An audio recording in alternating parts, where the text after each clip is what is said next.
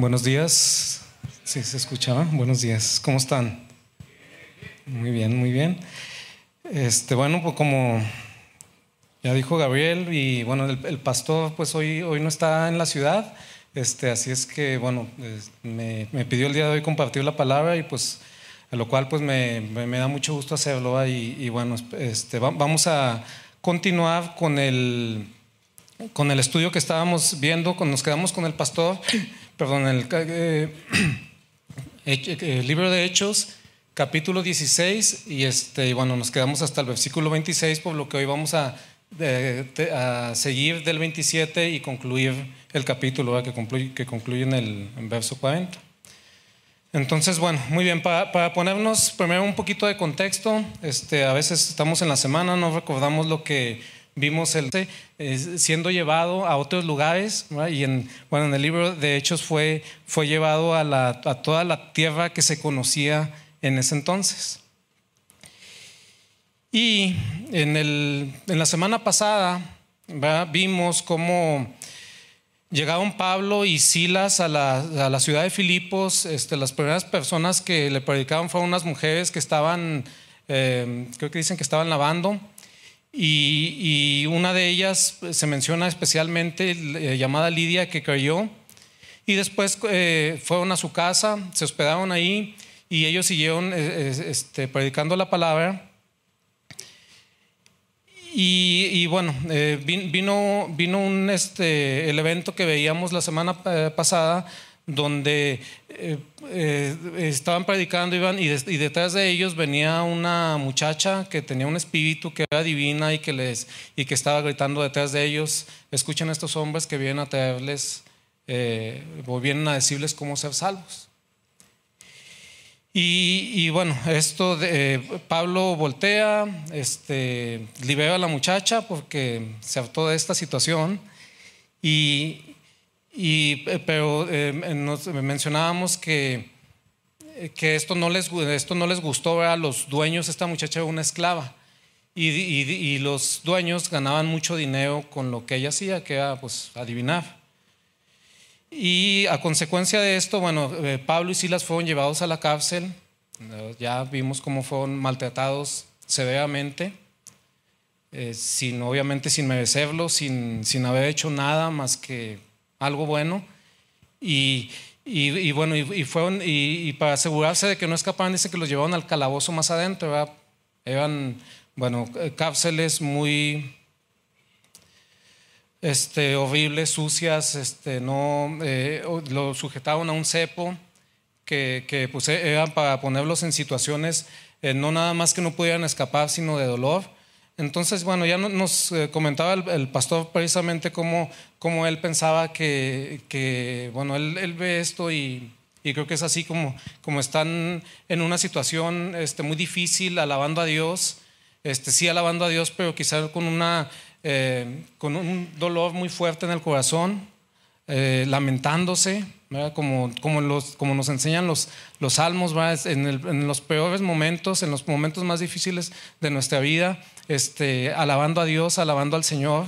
Este, sí, en medio del dolor, tal vez preguntándonos, Señor, ¿qué está pasando? ¿Por qué, por qué están pasando estas cosas? Pero, pero bueno, pero confiando en Dios. Y, y, y precisamente, este, bueno, aquí es donde, donde nos quedamos y donde vamos a continuar y donde precisamente pues vamos a ver la mano de Dios también actuando a su favor. Entonces, bueno, vamos a, leer, voy a, voy a, leer ahí en Hechos 16 del eh, versículo 26 al 32 para iniciar. Dice, de repente hubo un gran terremoto y la cárcel se sacudió hasta sus cimientos. Al instante todas las puertas se abrieron de golpe y a todos los prisioneros se les cayeron las cadenas. El carcelero se despertó y vio las puertas abiertas de par en par. Dio por sentado que los prisioneros se habían escapado, por lo que sacó su espada para matarse. Pero Pablo le gritó, detente, no te mates, estamos todos aquí. El carcelero pidió una luz y corrió al calabozo y cayó temblando ante Pablo, ante Pablo y Silas. Después lo sacó y preguntó, señores, ¿qué debo hacer para ser salvo? Ellos le contestaron, creen en el Señor Jesús y serás salvo junto con todos los de tu casa. Y le presentaron la palabra del Señor tanto a él como a todos los que vivían en su casa. Entonces, bueno, estamos viendo en, este pasaje, dice que vino este terremoto obviamente sobrenatural, este, no nada más tembló, sino que pues las cadenas de todos los presos se les cayeron. Y, a lo mejor lo más fácil era pensar, ah, pues Dios está trayendo libertad, así como alguna vez sacó a Pedro de la cárcel en un capítulo que ya vimos anteriormente en Hechos y decir, no, pues ya me voy. O, o quizá al ver la situación del carcelero, cuando ve, esta, situación de que todos se le están escapando, es tanta su desesperación que quiere matarse y, a lo mejor pues pudieron haber pensado, no, pues ahorita se mata y ya nos escapamos todos. Pero, eh, pero bueno, eh, podemos ver que o sea, ¿cuál es la, no fue la, la actitud, no fue la, la situación, no fue como, como actuaban Pablo y Silas, ¿verdad? Pablo, a Pablo le importó más, ¿verdad? Salvar una vida, le importó más la vida de los demás que su propia libertad o que su propia comodidad.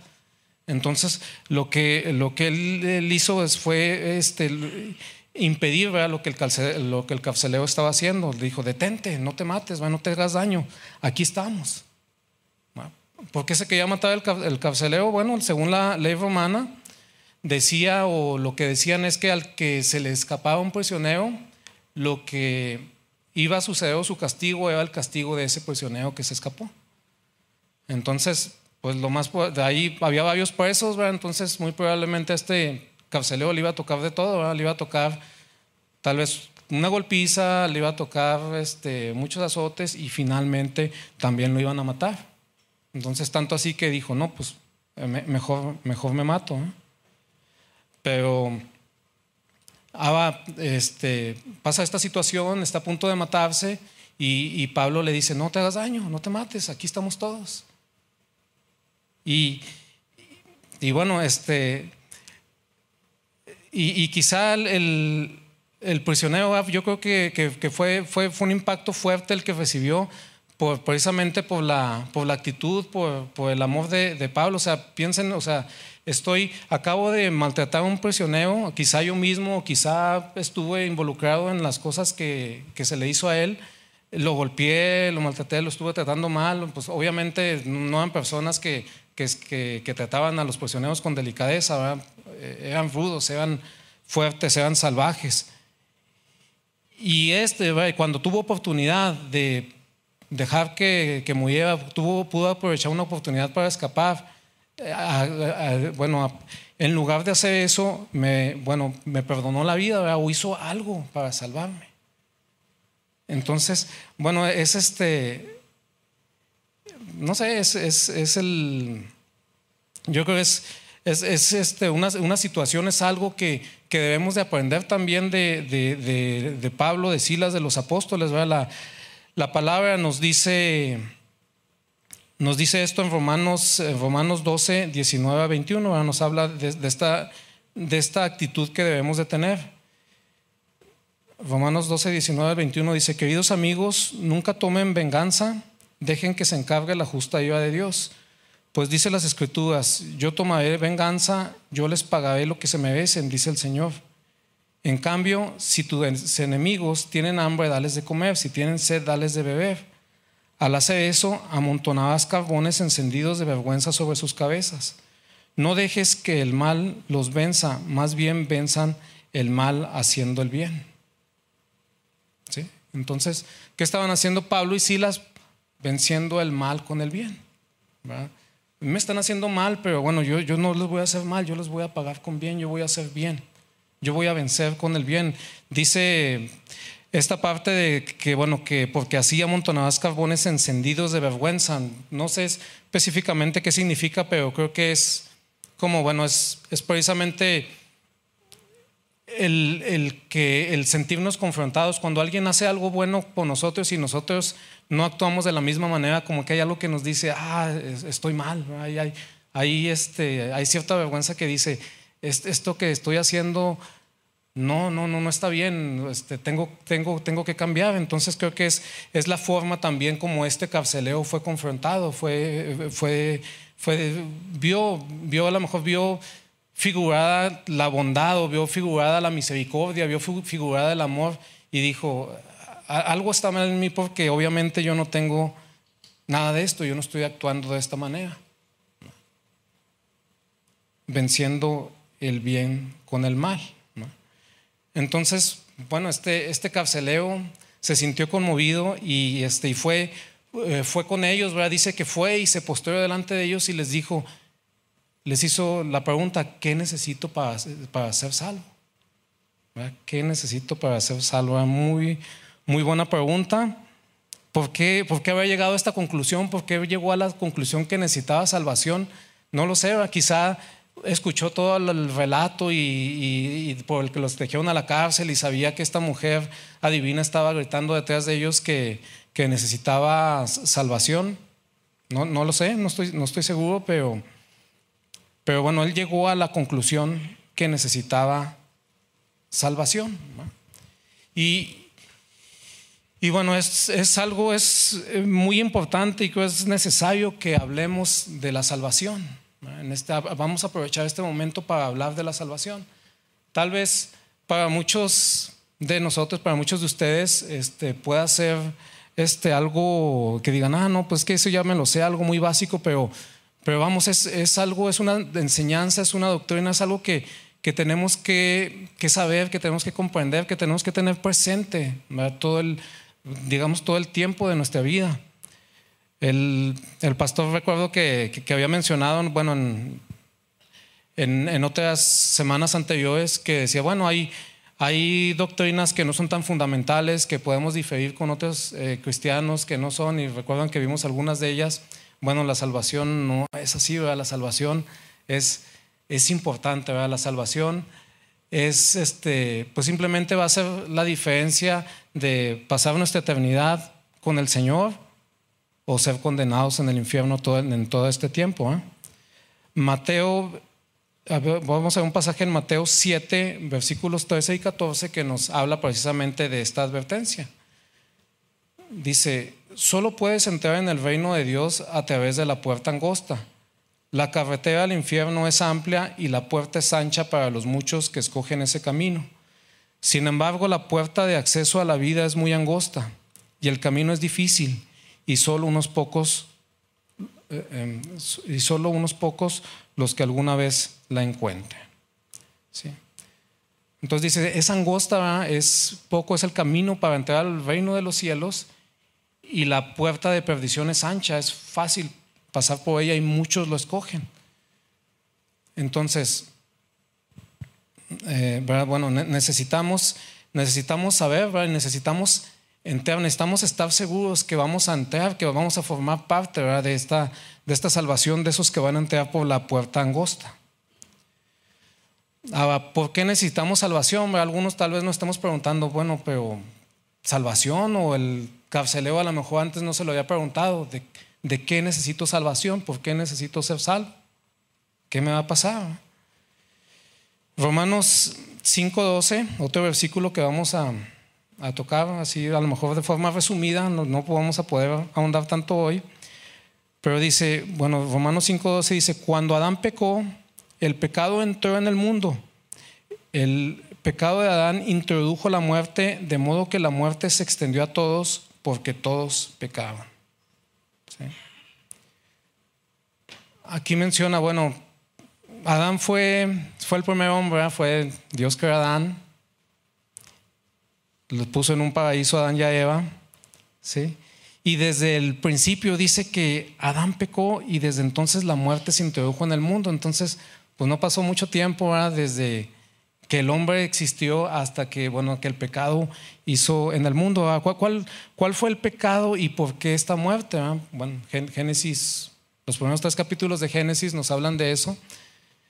Resumidamente, eh, Dios hizo al hombre y dice la palabra que lo hizo imagen y semejanza de Dios. El plan de Dios, el propósito de la creación, lo mencionaba ahorita una de las canciones que cantamos, era que el hombre, la humanidad, fuera a imagen y semejanza de Dios, fuera un representante de Dios. ¿Qué es esto? Simplemente que cuando la, creación viera cómo el hombre se comporta, cómo el hombre eh, viera el carácter del hombre, cómo el, cómo el hombre este, hace las cosas, viera y dijera, ah, así es Dios, ese es el carácter de Dios. Obviamente hemos hecho eso muy mal, ¿verdad? No, del hombre, ahorita debería, la, creación debería ver hacia la humanidad y debería decir, ah, podemos ver la generosidad de Dios, podemos ver el amor de Dios, podemos ver la misericordia de Dios. Y sin embargo, pues no, no estamos mostrando nada de eso. Dice, el problema vino desde Adán. Bueno, Adán nada más le dijeron, de todo puedes comer, de este árbol no, uno que se llamaba el árbol de la ciencia del bien y del mal. ¿Por qué? Bueno, ¿qué significa esto del árbol de la ciencia del bien y del mal? Dice, cuando comas de él ciertamente morirás. Y justamente ahí la decisión que tenía que tomar Adán es, bueno, voy a vivir o voy a dejar que Dios defina para mí qué es el bien y qué es el mal, o lo voy a hacer por mí mismo. Y escogió la segunda, la segunda opción. ¿sí? Y desde entonces el hombre define por sí mismo qué está bien y lo que está mal, ¿verdad? Por eso decimos cosas, ah, bueno, pues para mí eso no está mal. Bueno, pues esos, podemos ver en la humanidad los resultados de eso. Generalmente somos, somos muy malos para definir el bien y el mal. Generalmente decidimos lo que está bien, sí, para mí. Para mí, tal vez para unos pocos de los míos, pero generalmente es a expensas de alguien más. ¿sí? Por eso a lo mejor el carceleo, pues para él estaba actuando bien nosotros tenemos muchas cosas que para nosotros, pues bueno, estamos actuando bien, ¿sí? Pero esto, ¿verdad? Esta, esta, eh, esto que, que, Adán este, hizo, bueno, eh, creó esta, e, esta separación de Dios y esta, y esta condena. Hubo, hubo muerte espiritual y, dice, dice la Biblia que, el, que la condena del pecado es la muerte. Entonces, lo justo, ¿verdad? Que dicen, lo justo es que todos, que Adán debió de morir en ese momento y que todos los demás cuando pecamos deberíamos de morir. ¿Cuántas cosas hemos hecho malas, ¿verdad? ¿Cuántas cosas hemos hecho en mi favor y para, eh, bueno, en perjuicio de alguien más? Y aquí estamos, muchas, muchas veces al revés, ¿verdad? Pensamos, tenemos la actitud así como que decimos, bueno, este, yo no sé por qué Dios permite cosas malas. Y nos ponemos así como que, ah, si yo fuera Dios, yo sería más bueno que Dios.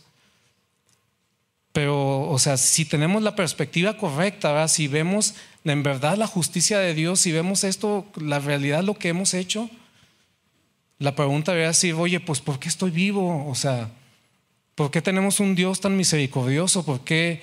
¿Por qué amaneció el día de hoy sobre Chihuahua? ¿Han visto el tipo de atrocidades que pasan en esta ciudad? ¿Cuántas muertes, cuánto abuso, cuánto... ¿Por qué? ¿Por qué? ¿Por qué? Tenemos un día más. ¿Por qué amanecí el día de hoy? Porque tenemos un Dios bueno, un Dios misericordioso, un Dios amoroso. Y,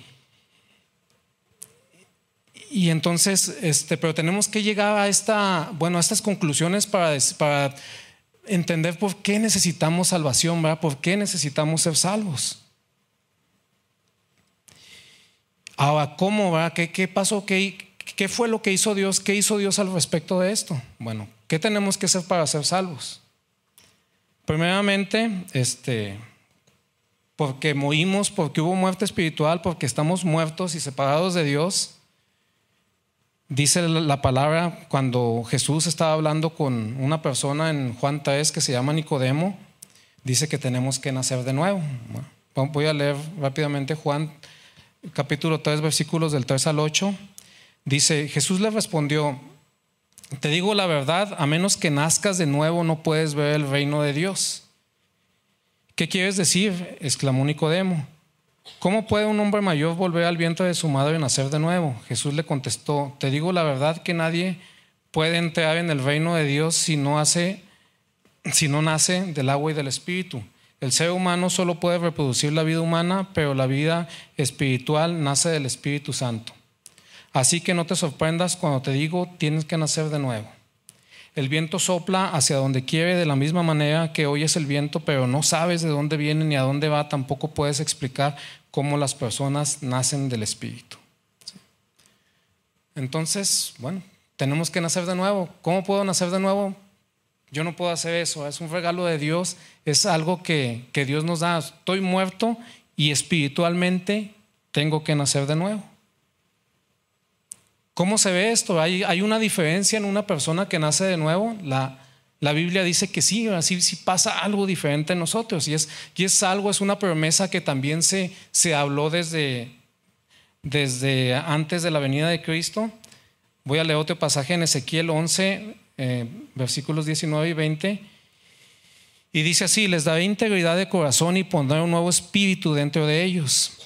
Les quitaré su corazón de piedra y les daré un corazón tierno y receptivo, para que obedezcan mis decretos y ordenanzas. Entonces verdaderamente serán mi pueblo y yo seré su Dios. Lo que está diciendo es, bueno, cuando yo ponga ese espíritu nuevo dentro de ellos, cuando yo los haga nacer de nuevo, si van a tener un nuevo corazón, un corazón receptivo a Dios, un corazón que puede relacionarse con Dios porque el hombre perdió la capacidad de hacer eso. Algo que van a poder y van a querer obedecer mis decretos y ordenanzas. Entonces verdaderamente serán mi pueblo. No sé si recuerdas lo que ha nacido de nuevo, pero de repente un unos instantes antes, a lo mejor para mí la iglesia aburrida, ah, escuchar de Dios, ah, ah, sí, lo que hizo Jesús. Pero de, repente vienes, naces de nuevo y, y es un nuevo corazón, es un nuevo corazón que, que le interesa a Dios, que quiere saber de Dios, que ama a Dios, que quiere hacer las cosas, que, que a lo mejor batalla todavía con cosas que, que hace y que no quiere hacer, pero quiere hacer lo bueno quiere seguir a Dios. Y principalmente que desea a Dios mismo, que desea conocer a Dios, que quiere más de Dios. Si hay un pasaje más que voy a leer, muy conocido, Mateo 13, eh, versículo 44, es una parábola que dice el Señor Jesús y dice, el reino de los cielos es como un tesoro escondido que un hombre descubrió en un campo en medio de su entusiasmo lo escondió nuevamente y vendió todas sus posesiones a fin de juntar el dinero suficiente para comprar el campo. Es un tesoro, descubrimos un tesoro, descubrimos algo maravilloso. También un tiempo antes, a lo mejor, pues tenía muchas cosas que yo deseaba, que yo quería en el mundo, que yo atesoraba, muchos logros que yo quería hacer, pero conocemos a Dios y, decimos esto, este tesoro sobrepasa a cualquier otra cosa cualquier otra cosa. Y decimos, no me interesa, como, los, como Pablo decía también en, Filipenses, lo tengo todo por basura con tal de alcanzar a Cristo. Un corazón que cambia. Pero vimos que para que esto sea posible, tiene que cumplirse la justicia de Dios, porque Dios es, justo y como vimos antes, nosotros pecamos y nuestra, nuestro paga, nuestra condenación justa es la muerte, merecíamos morir. ¿Y, qué hizo nuestro Señor? Bueno, nuestro Señor dice, dice Juan 3:16, que dice, tanto amó Dios al mundo que ha dado su Hijo unigénito para que todo aquel que cree en Él no se pierda, mas tenga vida eterna. ¿Sí? Entonces, ¿qué fue lo que hizo? Bueno, dijo, Él mandó a su Hijo mandó a Jesucristo para que muriera por nosotros. Y Él fuera quien pagaba por esos pecados, para que nosotros pudiésemos ser perdonados y no solamente perdonados, sino transformados y poder ir otra vez de vuelta con Dios. También otro pasaje que lo expresa bien es 1 de Pedro 3:18, lo vamos a leer aquí, dice, Cristo sufrió por nuestros pecados una sola vez y para siempre. Él nunca pecó en cambio, murió por los pecadores para llevarlos a salvo con Dios. Sufrió la muerte física, pero volvió a la vida en el Espíritu. Entonces, eso es lo que Jesús hizo por nosotros. Jesús viene, ocupa nuestro lugar, ocupa el lugar que nosotros justamente deberíamos ocupar para que nosotros tomásemos, bueno, su lugar al lado de Dios y bueno, y poder volver a tener una relación con Dios y, este, y, y ahora sí poder cumplir el propósito de la creación. Nosotros como representantes del Señor. Entonces, yo creo que algo así fue lo que hablaban con este carcelero, algo así hablaban con este carcelero y con toda su familia, dice ahí. Y, este, y, bueno, y, ellos creyeron, y ellos creyeron y, aceptaron y, este, este, este nuevo tesoro, y bueno, y se convirtieron en nuevos seguidores y nuevos discípulos de Jesús. Si hay alguien aquí, aquí que no había entendido esta salvación, este tesoro, bueno, es buen momento, podemos decir, bueno, yo también puedo aceptar ese perdón. Yo también puedo aceptar lo que Jesús hizo por mí. Yo sé que merecía morir. Yo puedo dar gracias al Señor porque Él me salvó. Y puedo pedirle también al Señor que, bueno, que, que, que, venga a mi corazón y que, que podamos restablecer esa relación con Dios. Muy bien, vamos a avanzar un poquito más en el, eh, en el capítulo. Versículos 33 y 34. Dice, aún a esa hora de la noche, el carcelero los atendió y les lavó las heridas. Enseguida ellos lo bautizaron a él y a todos los de su casa. El carcelero los llevó adentro de su casa y les dio de comer a él tanto como los de su casa, eh, eh, bueno, perdón, y les dio de comer y tanto él como los de su casa se alegraron porque todos habían creído en Dios.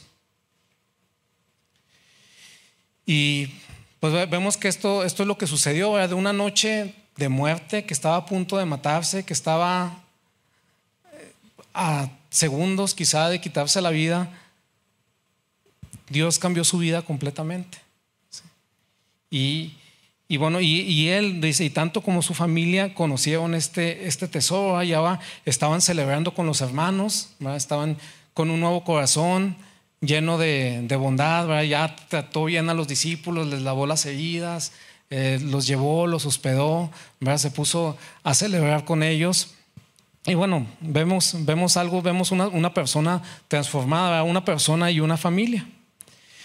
Hay una, frase en, este, en estos versículos que acabamos de leer que, se, usa mucho como, como la, la, promesa de que le dicen al carcelero, creen al Señor Jesús y serás salvo tú y tu casa. Y muchas veces dicen, ah, bueno, tú nada más este, necesitas creer tú y van a ser salvos todos los de tu casa, así como, como si fuera algo automático. Esto tenemos que comprender que no es así, no sé, por el contexto eh, qué es exactamente lo que les está diciendo cuando es tú y todos los de tu casa. Quizás, perdón, quizás si es una promesa específica para el carcelero que pensaron, eh, dada por el, por el Espíritu Santo, o quizá eh, estaban algunos de los de su casa ahí con él, y, y, a lo mejor estaban, los vieron juntos y se dirigieron a él, pero les dijeron, bueno, creen en el Señor Jesucristo y serás salvo tú y los de toda tu casa. Porque podemos saber esto y podemos saber que, bueno, que la salvación es personal y que cada uno de nosotros tiene que creer, porque precisamente ahí también dice que le hablaban la palabra del Señor a él y a todos los de su casa. Y luego los bautizaron a él y a todos los de su casa. O sea, son experiencias que cada uno de nosotros va a tener. ¿sí? Es importante eh, eh, saberlo. Esto que, que, que vimos de la salvación es algo personal. ¿sí? A lo mejor tú vienes aquí porque tus papás vienen, o tú vienes aquí porque tu esposo te trajo, o porque tu esposa te trajo. Pero bueno, esto, esto no trae salvación automáticamente. ¿sí? Cada uno de nosotros es necesario que nazca de nuevo. Cada uno de nosotros ¿sí? es necesario que se, que se arrepienta de los pecados y que crea en el Señor Jesucristo. Vamos a avanzar un poquito más. versículos del 35 al 39. Dice, a la mañana siguiente los funcionarios de la ciudad mandaron a la policía para que les dijera al carcelero, suelta a estos hombres. Entonces el carcelero le dijo a Pablo, los funcionarios de la ciudad han dicho que tú y Silas quedan en libertad, vayan en paz. Pero Pablo respondió, ellos nos golpearon en público sin llevarnos a juicio y nos metieron en la cárcel, y nosotros somos ciudadanos romanos. Ahora quieren que nos vayamos a escondidas de ninguna manera, que vengan ellos mismos a ponernos en libertad. Cuando la policía dio su informe, los funcionarios de la ciudad se alarmaron al enterarse de que Pablo y Silas eran ciudadanos romanos. Entonces fueron a la cárcel y se disculparon con ellos. Luego los sacaron de allí y les suplicaron que se fueran de la ciudad. Entonces, en estos tiempos podemos entender del, pasaje, bueno, y, sabemos por la historia que, como lo dice aquí, había diferentes derechos civiles para un ciudadano romano, para alguien que no. Estamos en medio del imperio romano, si recordamos la historia, este, bueno, eh, Roma conquistó un montón de territorio, un montón de, países, pero bueno, los ciudadanos romanos eran los conquistadores, los otros países eran los conquistados. Entonces los ciudadanos romanos tenían derechos que, eran, bueno, que, se cuidaban. Uno como estos, ¿verdad? De que no podías castigar y encarcelar a un ciudadano romano, sino hacerle juicio primero, ¿sí? Pero para un ciudadano que no era romano, pues básicamente podían agarrarlo, encarcelarlo, meterlo a la cárcel, maltratarlo y al día siguiente soltarlo y nadie supo nada, ni, ni qué pasó, ni, ni nada, pero bueno. Entonces, es parte de la historia. Pero, bueno, pero esto, esto fue lo que hicieron. Ya cuando los iban a soltar, Pablo dice, bueno, pues vengan, ¿verdad? Porque son ciudadanos romanos, hicieron algo que no es lícito. ¿Qué, ¿Qué fue lo que pasó? Pero algo que podemos pensar también es, bueno, si Pablo y Silas sabían que esto no se podía hacer, ¿por qué no dijeron antes? ¿No? Así como en, otra ocasión, ya más adelante que vamos a ver, si le dice antes, oye, soy ciudadano romano, este, así como que espérate, entonces, ¿por qué, ¿por qué en esta ocasión no?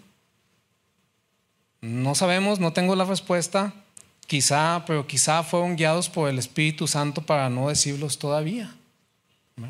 Si así fue, bueno, también quiere decir que precisamente ellos tuvieron esta actitud de obedecer a pesar de que iban a sufrir injustamente. Otra cosa que podemos observar en, este, en estos versículos que acabamos de leer es que, bueno, a la siguiente semana, a la siguiente mañana, perdón, iban a ser liberados, a la siguiente semana ya los sacaron de la cárcel. Entonces, todo esto del terremoto y que se rompieron las cadenas y todo esto podemos, podemos ver que el propósito de todo esto no era que ellos fueran liberados, no había necesidad de liberarlos de esta forma, sino sí tenía todo que ver con la salvación de este carcelero y su familia. Entonces, Dios está moviendo las cosas, Dios está haciendo todos estos acontecimientos para salvar, para salvar una familia. Y, aquí podemos ver el, bueno, la, misericordia, el, plan de Dios. Y, bueno, y, también podemos ver incluso que el trato injusto para Pablo para Silas, todo lo que sufrieron, todos estos acontecimientos, bueno, fue parte del plan de Dios para salvar una familia, ¿sí? para salvar unas personas, para salvación de ellos. Y, y aquí, bueno, en este, en este punto también quiero eh, trataba un poquito acerca de, nuestra actitud hacia el sufrimiento. Veíamos, el pastor habló de esto la semana pasada y mencionaba cómo vivimos una, cultura que, buscamos evitar a toda causa el sufrimiento, así como que, híjole, no, no, no, no quiero que, que me pasen cosas malas y cuando estamos en medio de situaciones difíciles decimos, ¿por qué, Señor? O, decimos a veces cosas, no, pues, ¿sabes qué? Estoy haciendo, tratando de hacer el bien y me pagan con mal. Este, no, ya no voy a hacer esto. ¿Saben qué? Ya, ya me voy. Me, va peor siendo cristiano. Y el pastor nos mencionaba un pasaje en Pedro 2.19 que dice que Dios se complace cuando, cuando sufrimos injustamente. ¿verdad? Dice, pues Dios se complace cuando ustedes, siendo conscientes de su voluntad, sufren con paciencia cuando reciben un trato injusto. Y vamos a ver otro versículo también porque, bueno, nos podemos preguntar, por, bueno, ¿por qué se agrada a Dios de esto? ¿Por qué Dios se agradaría cuando, cuando nos tratan injustamente? Y en Colosenses 1.24 está Pablo hablando y Pablo dice, él mismo dice, me alegro cuando sufro en carne propia por ustedes, porque así participo de los sufrimientos de Cristo que continúan a favor de su cuerpo, que es la iglesia. Entonces decimos, ¿cómo que participo de los sufrimientos de Cristo?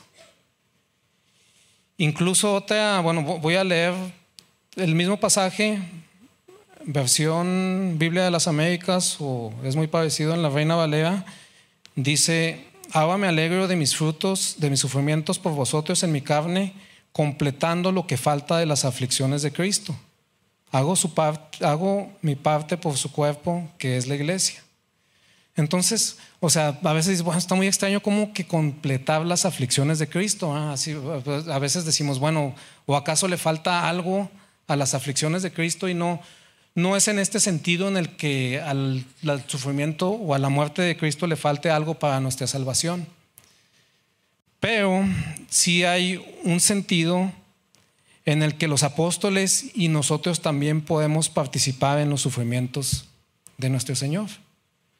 ¿Cómo es esto? Bueno, solo unas cuantas personas en la historia vieron sufrir al Señor y vieron morir, vieron lo que Él fue capaz de hacer por nosotros para salvarnos. Lo, lo pudieron ver, lo pudieron palpar físicamente. Pero nosotros no tenemos otra forma de ver, de palpar ese amor, más que cuando alguien representando a Cristo, un discípulo de Cristo, está dispuesto a sufrir algo para beneficiarnos a nosotros, para nuestra salvación, para nuestra bendición, para algo más. Y es como, como Pablo dice, es que yo estoy participando también, porque yo estoy dando a conocer el amor de Cristo, yo estoy dando a conocer los sufrimientos de Cristo, yo estoy dando a conocer que tanto te ama el Señor, porque Él por medio de mí está dispuesto a sufrir para que tú seas bendecido. Y no sé ustedes, ¿verdad? Pero yo creo que para muchos de nosotros tiene, tuvo mucho que ver, ¿verdad? Que, el que nosotros creyéramos cuando verdaderamente vimos a alguien que, bueno, que, que sufrió, permitió sufrimiento, que perdió algo verdaderamente para hacernos un bien o para traernos salvación. Es cuando ves, tú ves y dices, oye, lo que esta persona cree es real. Lo que esta persona verdaderamente cree lo que dice, lo que está diciendo, porque está dispuesto a sufrir por ello, está dispuesto. Tienen, tienen un tesoro más grande, En el, como, como veíamos ahorita en, Mateo.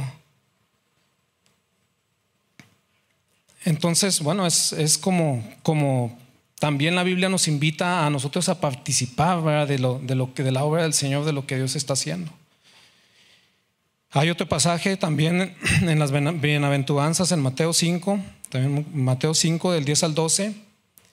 Dice de, esta forma, dice, Dios bendice a los que son perseguidos por hacer lo correcto, porque el reino del cielo les pertenece.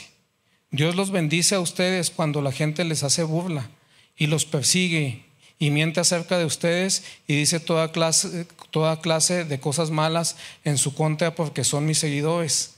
Alégrense, estén contentos porque les espera una gran recompensa en el cielo. Y recuerden que a los antiguos profetas los persiguieron de la misma manera. Entonces, sí, Dios, Dios, se agrada y nosotros deberíamos de agradarnos, no cuando sufrimos injustamente, no por el sufrimiento en sí, sino porque estamos participando en su obra y porque, bueno, nos espera una gran bendición al bendecir a alguien más y una gran recompensa en el cielo. Vamos ya este, terminando, concluyendo, leyendo el último versículo. En el versículo 40 dice, ya que se fueron, dice, una vez que salieron de la cárcel, Pablo y Silas regresaron a la casa de Lidia y allí se reunieron con los creyentes y los animaron una vez más. Después se fueron de la ciudad.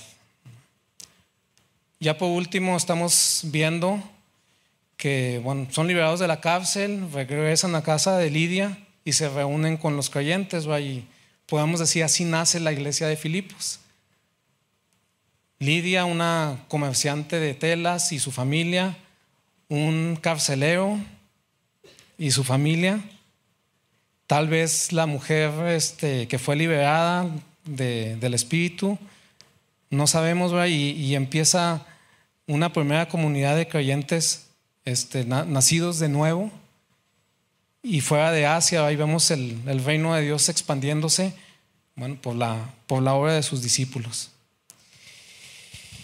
Y ya por último, para concluir, pues no me resta más que invitarlos a reflexionar, a, pensar acerca de lo que de lo que aprendimos hoy.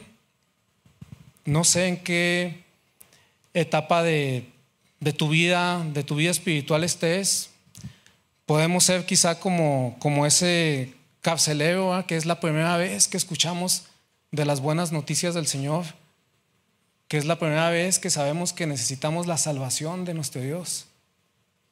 Y, y, bueno, y como decíamos ahorita, si, si estás tú en esta situación, eh, no pierdas oportunidad, ¿verdad? Dios te ama, Dios te ama tanto que dio a su Hijo.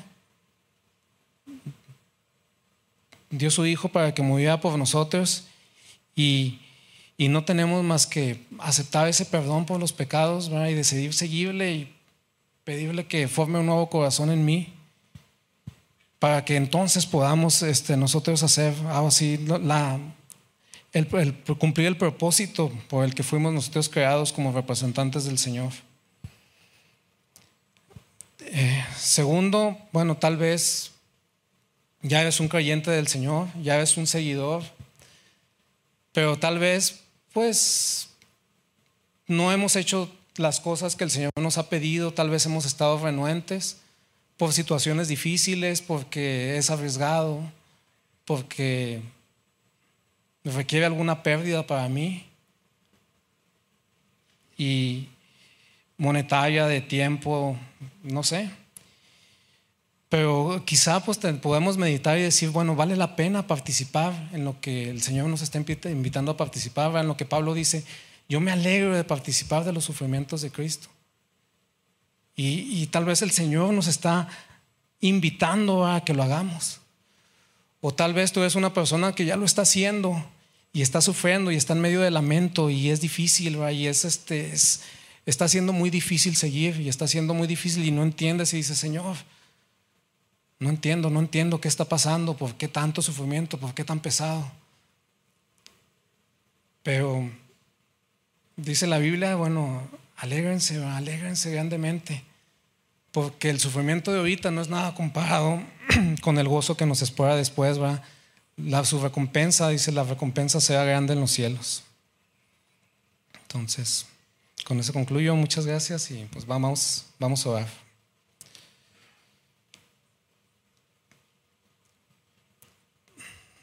Padre Celestial, muchas gracias por tu palabra, Señor. Gracias porque tú nos hablas, nos animas, nos confrontas cada día, nos, eres nuestro nuestro consuelo, Padre. Y primeramente te quiero pedir, Señor, si hay alguien en este lugar que no ha nacido de nuevo, ten misericordia de él, de ella, alcánzalo, Señor. Alcánzalo, Señor, con tu mano poderosa. Hazlo nacer de nuevo, Señor. Trae esa nueva vida, ese nuevo corazón. Hazle saber en su corazón, Señor, tu amor. Tanto lo amas que tú moriste por sus pecados. Trae salvación a este lugar, Señor. Para todos los demás, ayúdanos, Señor, en nuestro, en, nuestro vivir diario. Ayúdanos a ser más enfocados en ti. Ayúdanos a recordar, Señor, ese gran tesoro que está en ti. Ese gran tesoro que descubrimos en nuestra salvación que vale más que todo lo demás. Ayúdanos, Señor, a valorarte de tal manera que no nos importe sufrir, Señor, cuando sea necesario, aún haciendo lo bueno. Que no nos interese, Señor, sufrir injustamente. Que lo veamos, Señor, así como participación en tu obra cuando se nos pague, Señor, mal por el bien que hacemos. Que no nos desanimamos, sino que seguimos, sigamos haciendo el bien. Sigamos, Señor, venciendo el mal con el bien.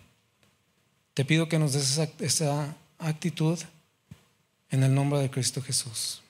Amén.